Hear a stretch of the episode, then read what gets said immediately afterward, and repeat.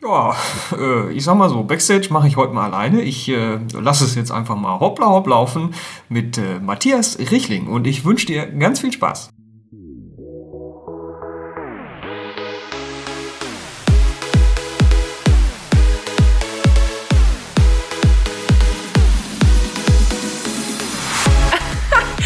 Business Lemonade, der Podcast rund um das Thema Humor und den professionellen Einsatz von Humor im Business.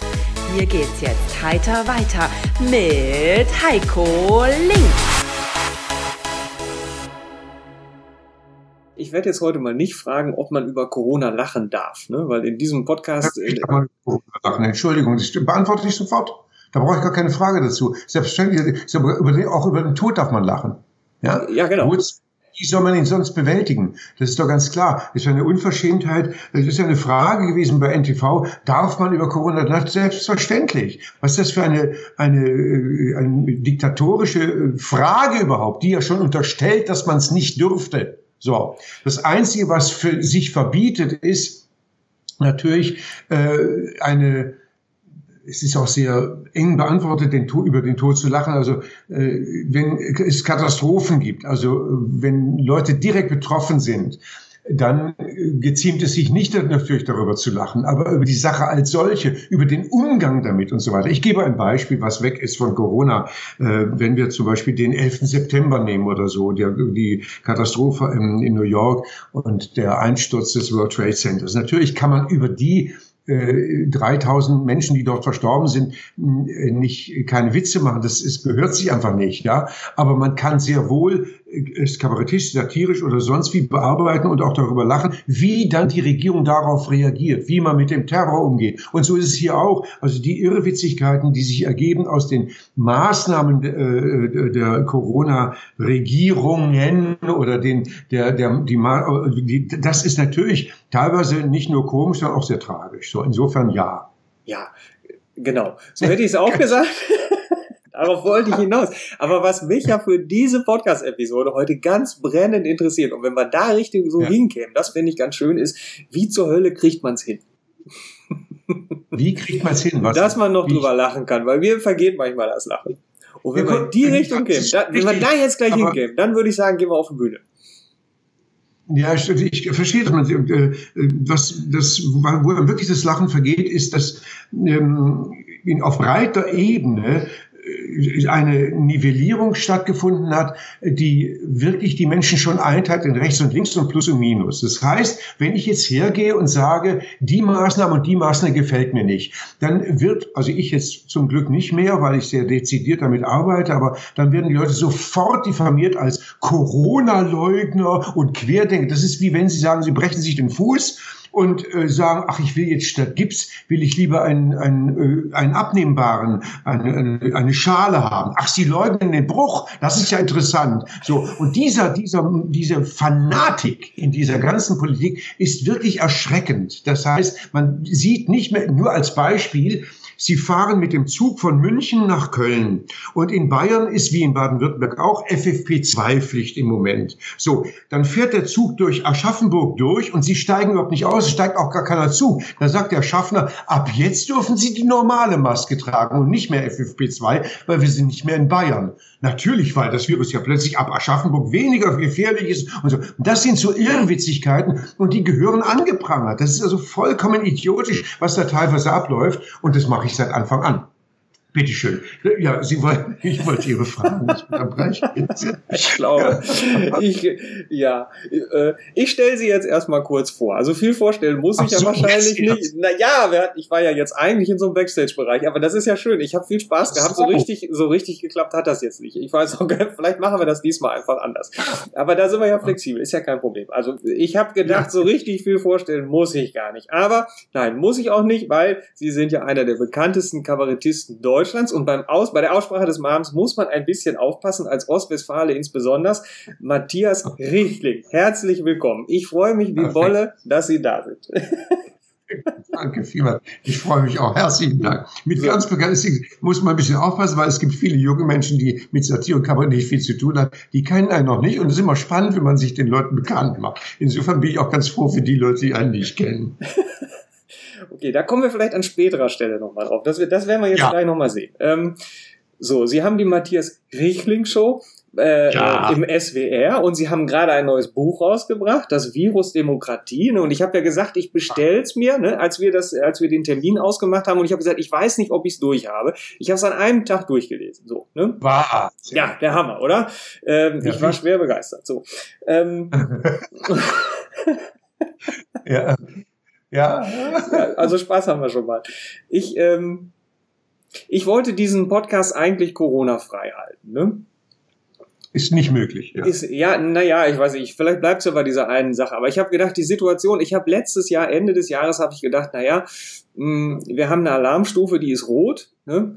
Äh, ja. Es war noch niemand geimpft, wir hatten eine Alarmstufe rot und ich hatte gehofft, dass wir jetzt mit der Impfe vielleicht bis Ende diesen Jahres auf grün, äh, vielleicht wenigstens auf gelb kommen. Ich habe jetzt das Gefühl, ja. die Alarmstufe ist nicht rot, sondern sie ist rot blinkend und ich habe noch einen ganz grellen, hässlichen Alarmton dabei. Ähm, ja. und, und das habe ich irgendwie so als, als äh, Anlass gesehen, vielleicht doch mal eine Folge zum Thema zu machen. Wie sehen Sie es?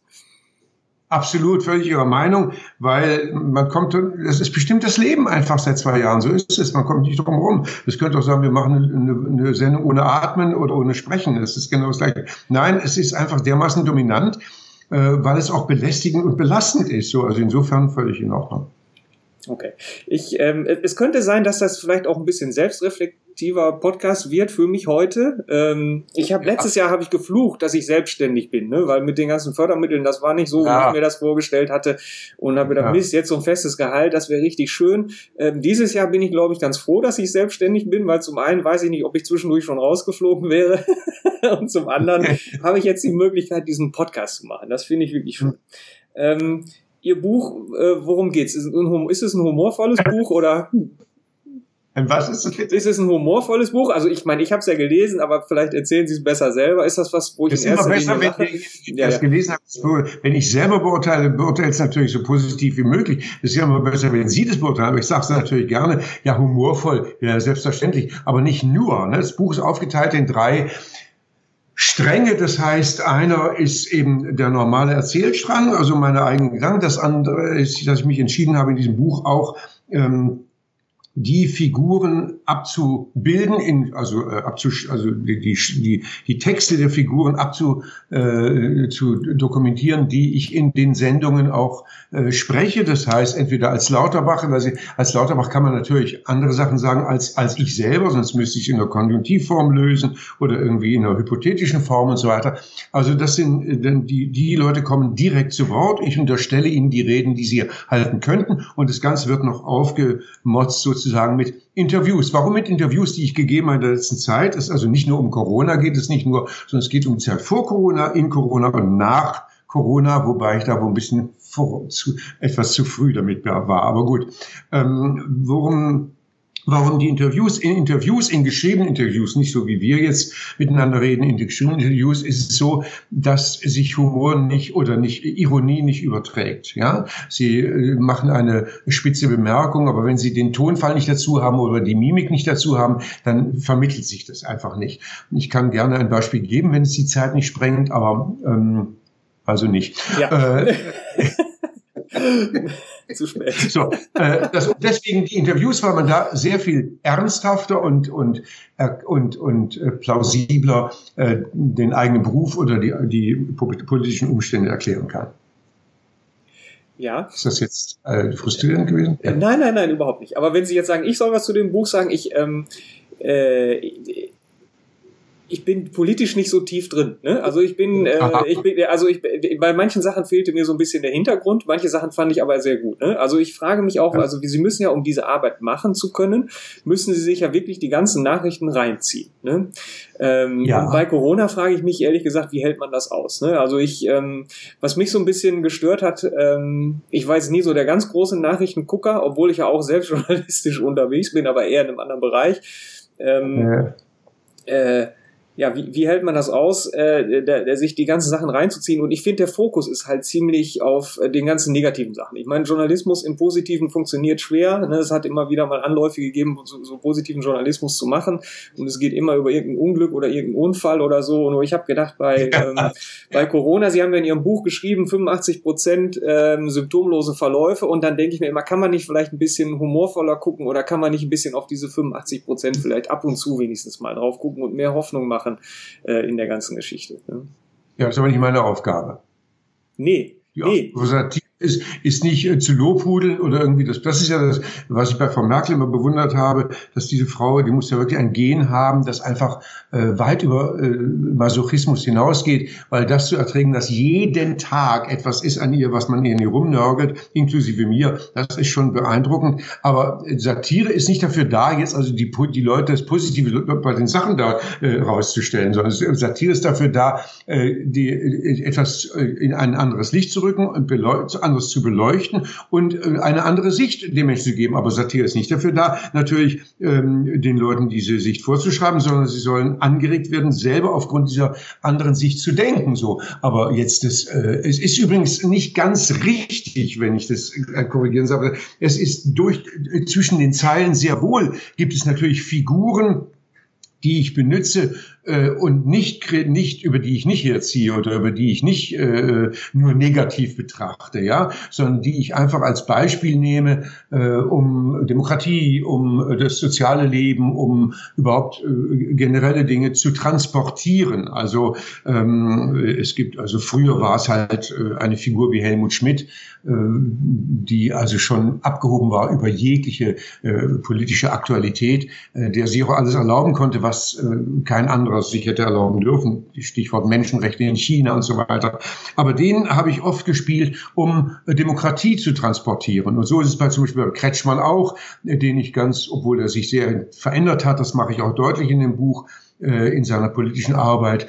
Aber äh, Kretschmann habe ich oft benutzt, um eben äh, die sozialen, gesellschaftlichen Umstände darzustellen. Das heißt, Parodie und, äh, und ähm, äh, Imita nicht Imitation, Parodie und Karikatur ist nicht nur dazu da, die Leute zu dekouvrieren, sondern auch etwas aus einer anderen Sicht darzustellen. Insofern muss ich das bestreiten, jetzt positiv, dass wir 85, also diese Zahl 85 heißt ja, äh, ist ja eine vom RKI, RKI rausgegebene Zahl. Die mag sich vielleicht im Moment verändert haben auf 80 Prozent oder so, aber Tatsache ist, dass es immer große Headlines gab. Das ist ja, ähm, ja, ich weiß nicht, das ist ja nur eine Information, dass es, äh, dass so und so viel äh, keine Symptome haben. Und das Ausgehen, wenn Sie schon erwähnen, ausgehend davon ist ja, warum dann dieser ganze äh, enorme, äh, die, die, diese enorme äh, ja, ich will jetzt nicht sagen Hysterie, aber dieses enorme, diese, diese täglichen Wasserstandsmeldungen über alle Infizierten, nebenbei bemerkt nicht Kranken, das habe ich bis heute nicht verstanden, ohne es äh, zu leugnen oder ohne zu sagen, dass das nicht gefährlich wäre. Aber diese Zahl 85, wenn Sie schon erwähnen, dient ja dazu zu sagen, wir haben also nach Weltgesundheitsorganisation, Robert Koch Institut, unsere Bundesregierung 85, rund 85 Prozent haben keine Symptome, mag sich jetzt mit den verschärften äh, mit, äh, Mutanten etwas verändert haben, aber immerhin die Todesrate ist ein Prozent plus minus. So, wenn ich was nicht vergleichbar sein darf, nicht wahr, wir dürfen nicht vergleichen. Wir haben vor drei Jahren diese Virusgrippe gehabt. Da hatten wir 10 Millionen real Kranke.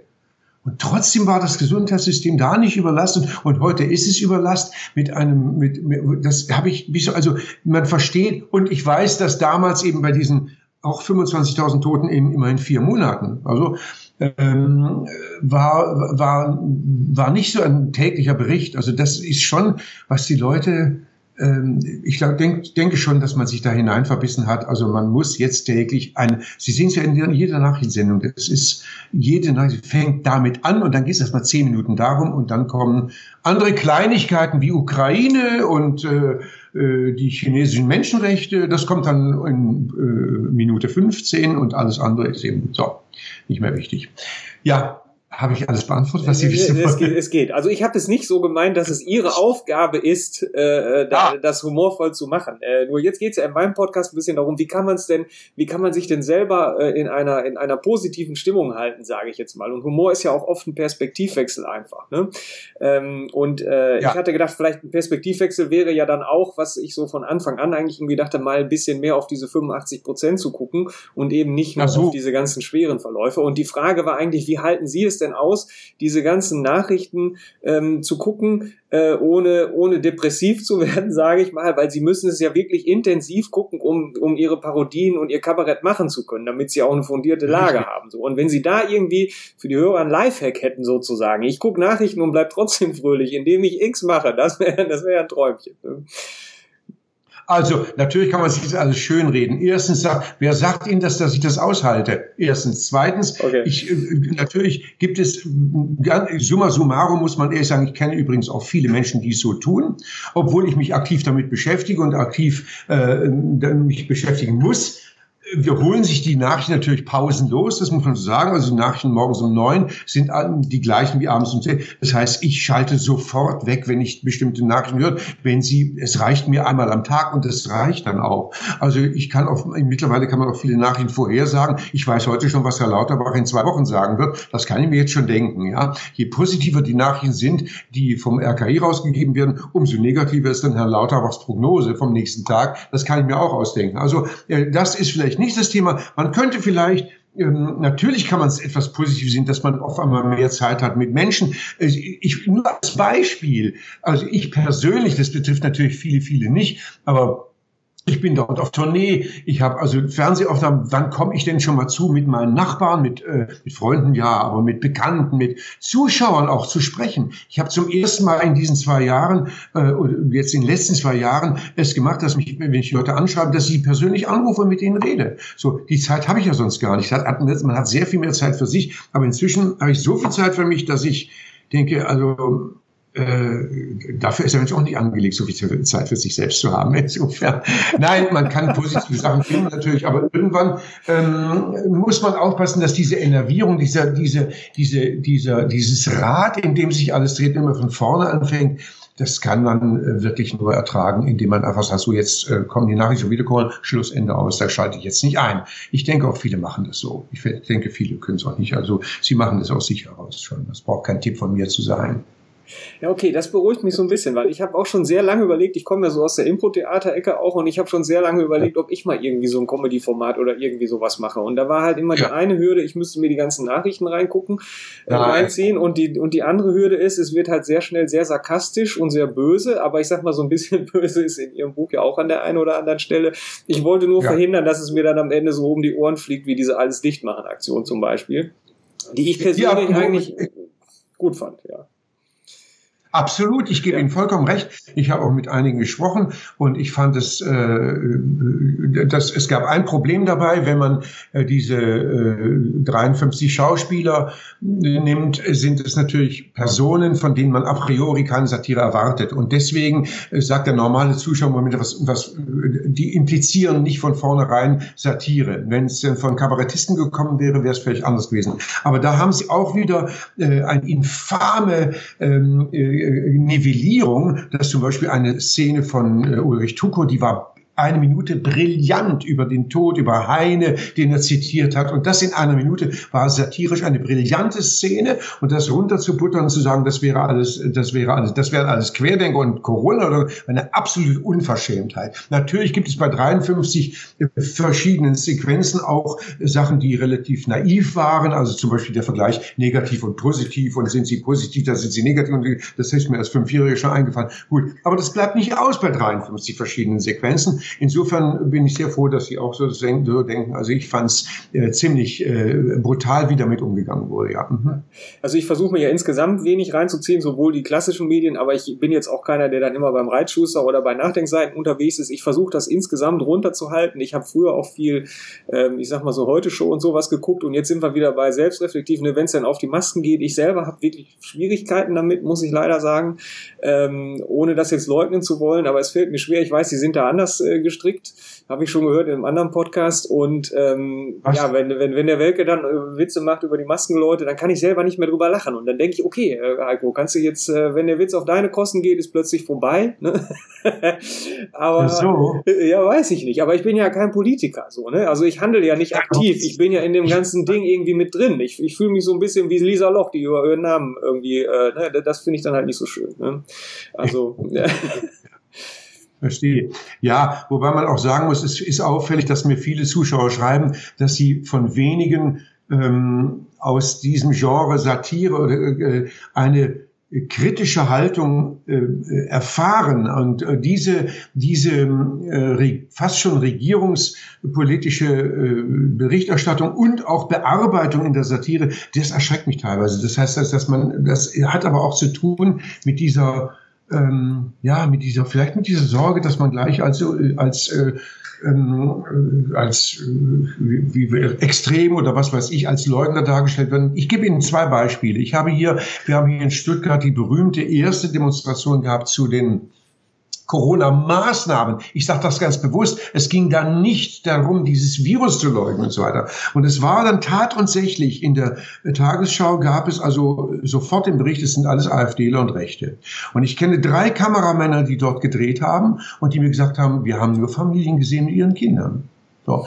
Das, etwa, das ist nur eine interne Information, mit der können Sie natürlich gut, da kann er sagen so und so. Aber nehmen Sie doch nur als Beispiel die berühmte Geschichte von 40.000 Demonstranten in Berlin, die auf die Straße gehen, die Sorge haben um ihre Existenz, denen das, der kleine Laden kaputt gemacht wurde, das Restaurant kaputt gemacht wurde, weil die nichts mehr haben, die arbeitslos geworden sind, die wirklich, äh, also, die gehen auf die Straße. 500 von diesen Leuten setzen sich auf den Reichstag, das sind sogenannte Reichsbürger. Es wird nur über die 500 berichtet und die anderen 39.500 eben nicht mehr. Und das nenne ich eine, eine Nivellierung. Und das, das, das erwarte ich eigentlich, dass man das äh, etwas, äh, ich mache es, aber es machen einfach zu wenige, das etwas kritischer äh, zu beleuchten, ohne gleich ähm, in den Verruf zu kommen, ja, also sie, sie halten dieses Virus nicht für existent. Das ist völliger Schwachsinn. Gut, bitte weiter.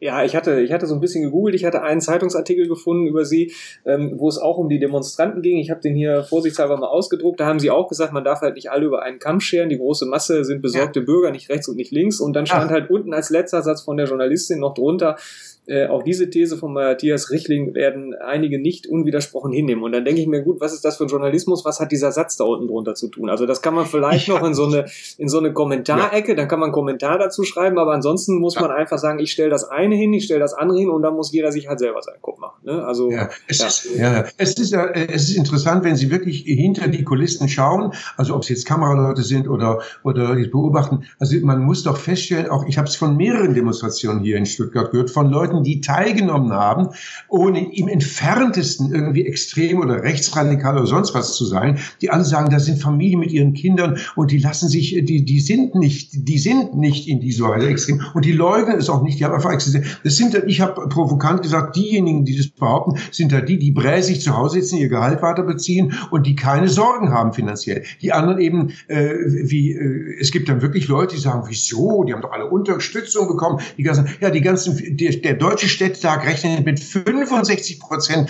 Pleiten in den Innenstädten. Warum sind die Läden jetzt trotzdem voll? Ja, weil die großen Firmen sich da reinsetzen und dann halt äh, die Läden trotzdem, also aber die kleinen Händler sind kaputt oder werden kaputt gemacht. So, also Sie haben völlig recht. Ich habe es im Buch erklärt, wie das dazu kommen kann, dass auffälligerweise äh, nur als Beispiel eine, eine Stellungnahme von Wolfgang Schäuble, steht auch im Buch übrigens, schon im Juni 2020 und im Januar letzten Jahres hat er gesagt, die Würde des Menschen äh, verhindert nicht, dass wir sterben müssen. Es gibt, wir, das Leben besteht nicht nur aus Gesundheit, sondern auch, auch Essen, Leben, aus Denken, aus äh, Arbeiten, aus Vergnügung und so weiter.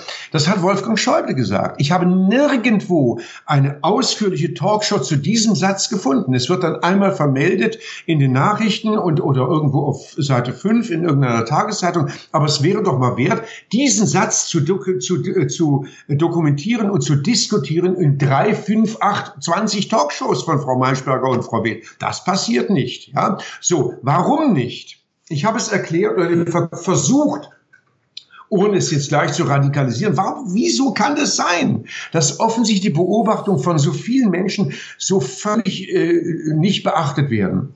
Wenn Sie jetzt, wir haben ja eine ausgerufene Katastrophenlage. So, wenn Sie jetzt, wenn wir jetzt im Krieg wären, ja, und die Regierung würde sagen, wir fallen in Moskau ein, dann könnte die Presse nicht sagen, oh, Paris wäre uns aber lieber gewesen. Ja, äh, was übrigens in der Schweiz auch Gesetz ist. Also wenn es Katastrophenfall ist, äh, dann ist der Presse untersagt, gegenteilige Meinungen zu verbreiten. Okay. Und hier haben wir einen Katastrophenfall und deswegen ist die Presse natürlich kann nicht sagen, ach wir, äh, wir haben wir haben hier eine Pandemie und so. Nee, also, also Paris wäre uns lieber oder eben das wäre uns lieber. Dann entsteht eine Irritation der Bevölkerung, die vielleicht noch schlimmer wäre wie im Moment. Also das ist meine Erklärung, ohne jetzt äh, die, äh, meine positive Erklärung so. Aber ansonsten ist es irgendwie auffällig.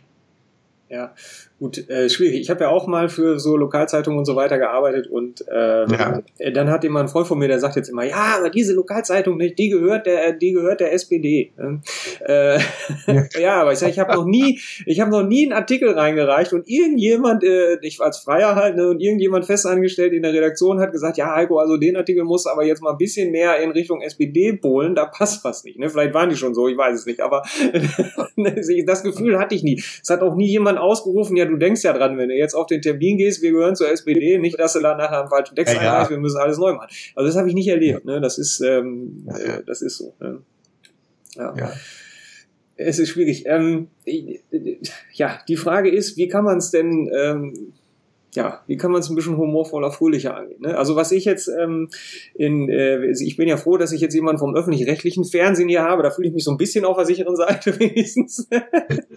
was ich beim ZDF zum Beispiel, wenn wir jetzt mal von den klassischen Nachrichten weggehen, zum Beispiel äh, ganz furchtbar finde, ist diese Serie Slowborn. Ich weiß nicht, kennen Sie die?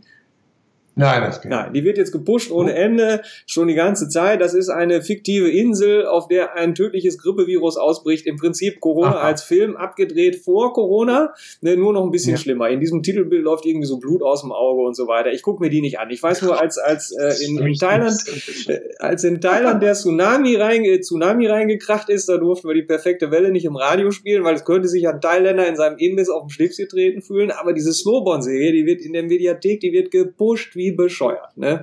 Ähm, und äh, da weiß ich nicht, ob man als ZDF nicht vielleicht äh, sagen könnte, komm, da sind jetzt so viele Geschäftsmodelle über den Bach gegangen, äh, über die Wupper gegangen und da können wir doch mal eine Serie vielleicht einstampfen oder so. Ne? Muss das jetzt ausgestrahlt werden? Ne? Weiß ich nicht. Ne?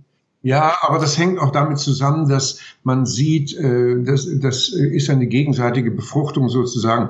Man sieht immer, die, äh, die Privaten machen das und das und haben damit Erfolg, dann müssen es die anderen kopieren und umgekehrt aber genauso. Ja, Das heißt, ähm, die, die Originalität wird immer mehr in den Hintergrund gedrängt. Das haben sie aber überall so. In der Mode hat sich seit 30, 40 Jahren nicht extrem viel geändert. Also die zerrissenen Hosen tragen sie seit 25 Jahren. Die Hose nicht mehr in der Hüfte, sondern im halben Arsch tragen sie auch seit 25 Das ist, man traut sich nicht mehr irgendwie was, was, äh, ähm, was, was zu Kreatives zu entwickeln, was irgendwie, also der, wenn Sie denken, was in den 80er 70er, 80er, 90er Jahren in der Mode stattgefunden hat. Diese Variabilität ist in der Mode seit über 20 Jahren nicht mehr der Fall, ja, weil alles nur darauf guckt, wie viel kann ich von was verbreiten oder verkaufen oder äh, womit kann ich Kohle machen? Das ist, das ist also die, die Quantität ist wichtiger als die Qualität geworden. Und eben, wenn man sieht, ach, ich habe äh, Erfolg mit diesem Format, dann wird das eben kopiert. Und diese mit der Insel, ob das jetzt also Tsunami ist oder ob das alle, ob sie alle nackt sind oder so, ist ja im Grunde genommen der gleiche Gedankengang. So. Naja, no. Und ähm, das jetzt das ZDF ist an mir vorbeigegangen, weil ich das eben da und da nicht gucke. Aber es ist auffällig. Warum, wieso, wieso muss es im ZDF sein, wo es in RTL und Z1 ein paar Dutzend, ein halbes Dutzend von diesen Formaten gibt. Es sagt was aus, ja. Ja. Sie haben in einem Interview bei Phoenix persönlich gesagt, wenn Sie Angst verbreiten, haben Sie Leute immer auf Ihrer Seite. Und ich äh, kenne das so ein bisschen aus der Schule, nicht? Also wenn du nicht lernst, äh, dann äh, schaffst du die Arbeit nicht, dann hast du schlechte Noten, dann bleibst du sitzen, dann schaffst du deinen Abschluss nicht, dann kriegst du keine Lehrstelle und dann ist der ganze Rest vom Leben ist im Eimer. So, ne? Und das ist die Art, wie geführt wird. Und ich fühle mich im Moment sehr, sehr stark an diese Zeit erinnert. Ja? Ähm, ja, ja. Die, die Frage ist halt, wie gesagt, kann man es nicht irgendwie ein bisschen humorvoller, ein bisschen positiver oder irgendwie, keine Ahnung, äh, angehen. Also wäre ich denke, äh, die Satire, was ich mache, wenn ich also Herrn Lauterbach darstelle oder Herrn Wieler auch vom Robert Koch Institut und im Grunde genommen ja eigentlich das, was die sagen, äh, in, insofern, ich, ich verändere es nicht ins Gegenteil, sondern ich, ich äh, ich, ich denke das ja weiter, wenn, wenn die einfach in der, in, der, in der Richtung weiter denken, was dann dabei rauskommt. Ja, also es ist immer extremer Ding von dem, was sie sagen. Also wenn Herr Lauterbach sagt, ähm, schützen sich, dann sage ich ja, also äh, gehen Sie nicht mehr raus, dann sage ich also, der Mensch muss ein Einzeller werden, wir dürfen es nur noch äh, selbst befruchten und bei Schnecken funktioniert es ja auch. So, da ist ja schon, das ist ja schon äh, komisch an sich. Also ich denke, dass die Komik oder die die ähm, äh, die äh, die Hilfe darin besteht, äh, das einfach zu ad absurdum zu führen, was da gesagt wird. Und das tue ich in allen, äh, in allen Figuren, die ich spiele in dieser Matthias Richtling Show. Und äh, auch sonst mache ich das. Also insofern ist das schon meine Möglichkeit, sich darüber zu. Und ich denke, die Leute, ähm, den Leuten, die Leute kapieren das auch so und sie, sie schätzen es auch, weil es oft ist ein alter, ein altes satirisches Mittel schon von Karl Kraus der ist noch, manchmal mache ich es auch so, sogar nur das Originalzitat nehmen. Bei Lauterbach habe ich es wirklich gemacht, dass ich zwei Gespräche äh, aufgezeichnet habe mit in, als, als Parodie von ihm und teilweise, und ich habe es auch drunter geschrieben, dann teilweise wirklich Originalzitate verwendet habe. Ich habe es im Buch, steht auch drin, es ist dann dokumentiert, es steht dann dabei, es ist jetzt ein Originalzitat. Und das wird dann komisch, das fällt natürlich im Gespräch mit Anne Will, fällt das keinem auf. Aber wenn es herausgenommen wird aus der Umgebung, aus der seriösen Umgebung einer äh, seriösen Talkshow mit Maischberger oder Illner und so, dann fällt es ihm auf, was für ein Unsinn das ist. Und äh, ohne diesen einen, ohne diese Sätze zu verändern. Ja? Und das macht die Komik aus und das hilft den Leuten auch irgendwie darüber zu. Ich merke das ja an den Reaktionen, die kommen und die Leute, die mir schreiben. Also das so was, wie wir gerade sprechen, so sprechen mich hunderte von Leuten an. Und da kann man nicht sagen, dass die alle irgendwie durch durchgedreht oder rechtsradikal sind. Im Gegenteil. Das ist ja jetzt schon zwei Wochen her, dass ich das Buch gelesen habe. Ich weiß noch, da waren Zitate, ich habe die jetzt aber gerade nicht mehr auf dem Schirm. Aber ich habe mir jetzt heute Nachmittag aktuell noch mal zwei von ihren Sendungen angeguckt und da hat der Lauterbach eigentlich ah. wirklich mal gesagt, man soll sich auch Staubsaugerbeuteln Masken basteln. Ich, ich, das, äh, ich weiß, äh, das kann, ich, ich meine tatsächlich, dass das wirklich so war, ja. Ja. Ich meine, mich zu erinnern, also es ist so viel Fülle an Informationen, aber ich glaube nicht, dass ich mir das ausgedacht habe. Ich meine, dass das ganz am Anfang so gewesen ist, ja. Ja. Ob es jetzt Lauterbach persönlich war oder ob es einer aus seinem Ministerium war, also das kann ich jetzt nicht mehr sagen, das könnte ich nachgucken, aber dazu ja, ist die ja. Zeit nicht da. Aber es ist ganz bestimmt ein, eine, ein Originalzitat und keine Erfindung von mir gewesen, ja. Okay. Ja, das ist krass. Ähm, Sie haben ja auch gesagt, äh, im, im äh, Zusammenhang rund um Lauterbach, es sei mindestens genauso wichtig, sich um die psychische Gesundheit zu kümmern wie um die körperliche. Ähm, haben Sie da ja. eigene Erfahrungen auch, weil Sie das Thema so wichtig sehen, auch wie jetzt zum Beispiel Ihre Kollegen hier Sträter und Krömer, oder ist das, äh, wie kommen Sie darauf? Wie meinen Sie das? Ja, die, die beiden sind ja, die, äh, Sträter und Krömer sind ja beide, äh, haben beide Depressionen und äh, Thorsten Sträter ist ja, glaube ich, irgendwie ah. Vorsitzender von irgendeiner Depressions, die deutsche Depressionsliga oder irgendwas. Nein. Nein, das hab, nein, ganz gewiss nicht, nein. Ich lehne es ab. ich, lehne die, ich lehne Depression für mich ab. Okay, da bin ich, da bin ich dabei. Nein, weil ich arbeite ja auch, ähm, äh, ich, ich mache ja auch so Coachings mit Humor und da, da, da karikiere ich ja dann auch und überziehe und so weiter.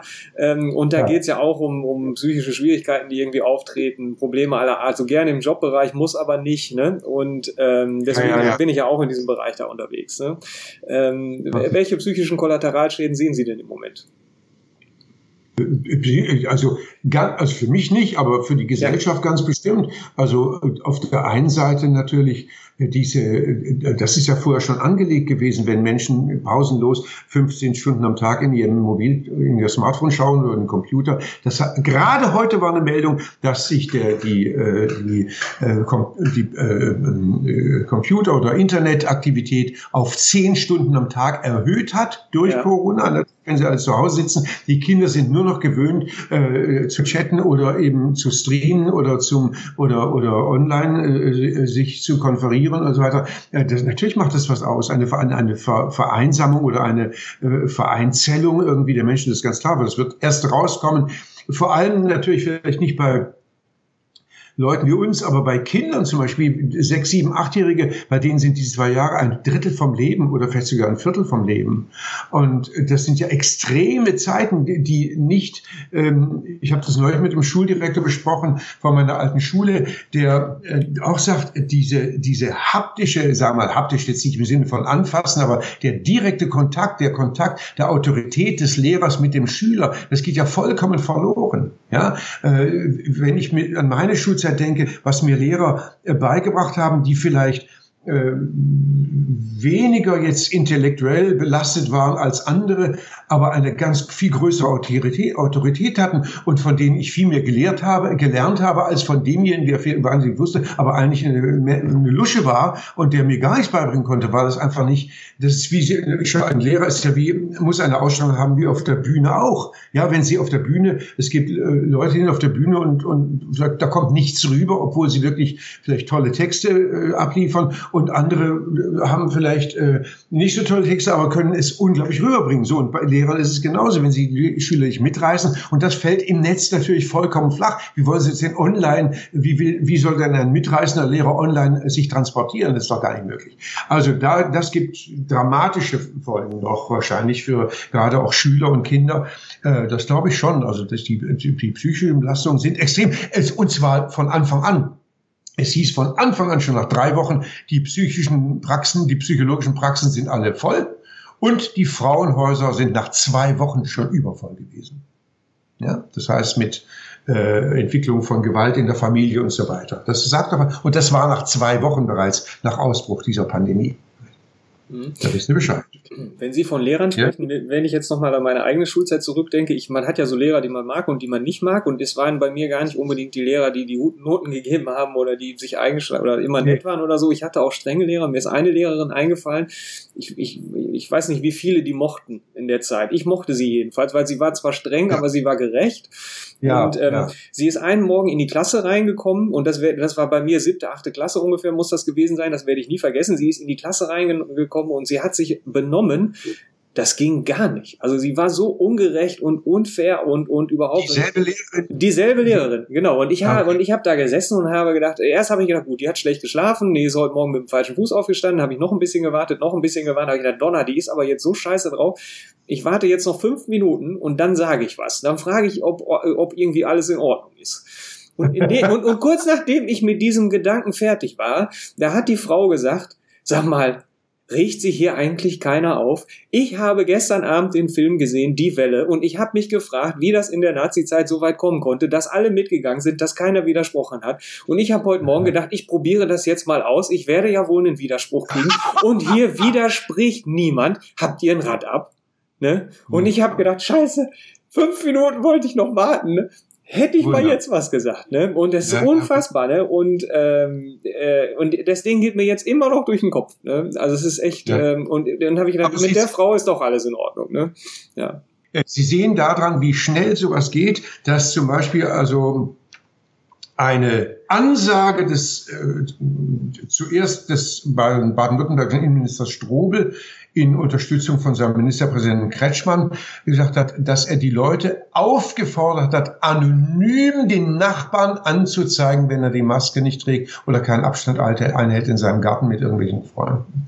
Und die, das ist, entspricht Paragraph 241a Strafgesetzbuch. Denunziation ist strafbar in Deutschland. Und wie schnell, ich kenne Leute, wo das passiert ist wo Nachbarn die Nachbarn, die Nachbarn angezeigt haben, weil die zu dritt oder zu viert im Garten gesessen haben ohne Maske. Und da kam die Polizei und musste die 5000 Euro Strafe bezahlen. So, wie schnell, das habe ich mich gewundert, dass in dieser Zeit, die wir doch relativ demokratisch aufgewachsen sind in den 70 Jahren, dass trotzdem das so schnell geht, dass man also dann wieder froh sein kann, wenn man nicht angezeigt wird, wenn man den Feindsender hört, obwohl das eine andere Zeit war. Aber diese, dieser, dieser schnelle Wechsel, das hat mich sehr erschreckt oder erschreckt mich immer noch sehr, ja. Gut, Gut, äh, wie, wie können wir das denn, äh, so als Abschlusssatz vielleicht nochmal, wie können wir denn da jetzt den Humor bewahren? ich muss, ich, was, was, was, was? Wie können wir denn da jetzt noch den Humor bewahren? Wie können wir da denn jetzt trotzdem noch lachen? Außer natürlich, wenn ich Ihre Sendung gucke. Aber mal so als erste Hilfe für mich selber. Erst, das ist wunderbar gesagt, das möchte ich, das ist mehr, mehr kann ich nicht mal, ich, mehr, mehr als den Leuten zu sagen, wie man darüber lachen kann, kann ich sagen. Also, es ist, es ist so, wie es ist. Wir müssen, äh, man, man besinnt euch auf eure eigenen, auf euren gesunden Menschenverstand und hört richtig zu die Absurditäten, was ich vorhin gesagt habe mit der Maske, FFP2 da und da nicht. Und dann, das sind einfach absurde Zustände. Ja, und auch absurde Zustände sind, dass Leute sich bemüßigt fühlen, jetzt irgendwie den Blockwart zu machen oder den Stasi-Offizier, diese Belehrungsmethoden. Also ich gebe noch ein kleines Beispiel. Ich bin in der Oper im Oktober letzten Jahres. Die Oper war rammelvoll. 1500 Leute, jeder Platz besetzt 3G und keiner trug eine Maske. War nicht vorgeschrieben, ja, im Oktober letztes Jahr, war halt noch eine andere Zeit, also 21 Oktober. Ähm, dann geht, also jeder geht an einem vorbei, 1500 Leute atmen einen an gewissermaßen und man geht aus dem Saal raus und im Foyer ist dann Maskenpflicht. Dann wollen sie also noch gerade, haben sich die Nase geputzt und haben die, die Nase über den Mund, fatzt sie die Aufseherin, oder die Kartenabpresse, machen Sie, machen sie die Maske über die Nase. Das Kinder, ist das jetzt hier draußen im Foyer gefährlicher, als wenn 1500 Leute da drin sind? Was ist das für ein Schwachsinn? Ja? Und diese, diese Kontroll, Freakigkeit der Leute, die ist der kleine Mann, der wieder Macht kriegt über andere kleine Leute, sagt, ich kann den jetzt kontrollieren, ich kann jetzt sagen, du hast die Maske und die Nase zu tun, obwohl du gerade erst geschneuzt hast, mach das jetzt sofort, du hast zwei Minuten zu spät die Maske, zwei Sekunden zu spät die Maske. So, das ist schon erschreckend und das, dagegen muss man halten, ja, gegen diesen Fanatismus. Ähm, und das, das muss einfach sich auf den eigenen gesunden Menschenverstand besinnen. Dann merkt man schon die Komik an vielen Dingen. Okay, das probieren wir aus. Ich hoffe, ich kriege ein paar schöne Kommentare und wenn jemand drunter schreiben möchte, da habe ich mich auf die eigene Komik und meinen gesunden Menschenverstand und so weiter. Das hat geklappt, dann äh, sehr gerne. Ähm, Herr Riechling, ich danke Ihnen ja. ganz herzlich, ja. dass Sie äh, für das Interview und ich hoffe, wir sehen uns dann irgendwann mal live vielleicht, wenn Sie mal in Bad, ich weiß ja schon, ja. Sie sind dann irgendwann in Bad Oeynhausen. Ich, ähm, ich zögere noch ein bisschen eine Karte zu kaufen, weil ich noch abwarten will, wie sie es entwickelt. Ne? Aber vielleicht klappt es ja. Ich würde mich sehr freuen. Vielen Dank.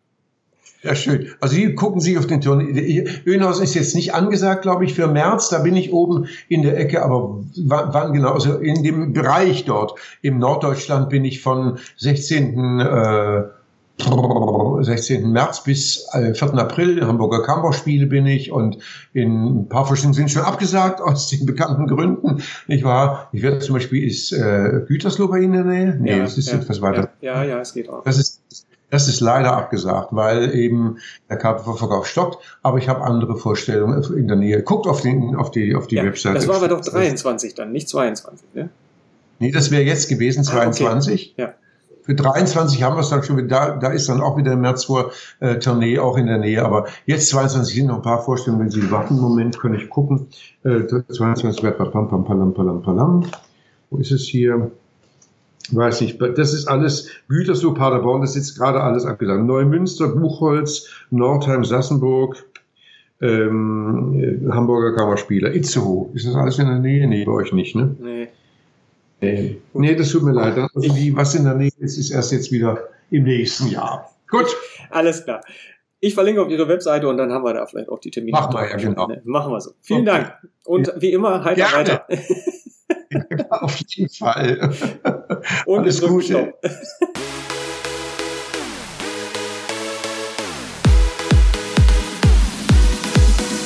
Du möchtest auch heiter weitermachen? Dann buch jetzt eine humorvolle Beratung bei Heiko Link auf www.business-lemonade.com. Ja, puh, also schön war's. Ich mache mir jetzt, glaube ich, trotzdem erstmal einen Kamillentee. Und was ich noch ganz am Schluss sagen wollte, nicht vergessen, gegen Fanatismus muss man halten. Du, ich, wir alle. Heiter, weiter.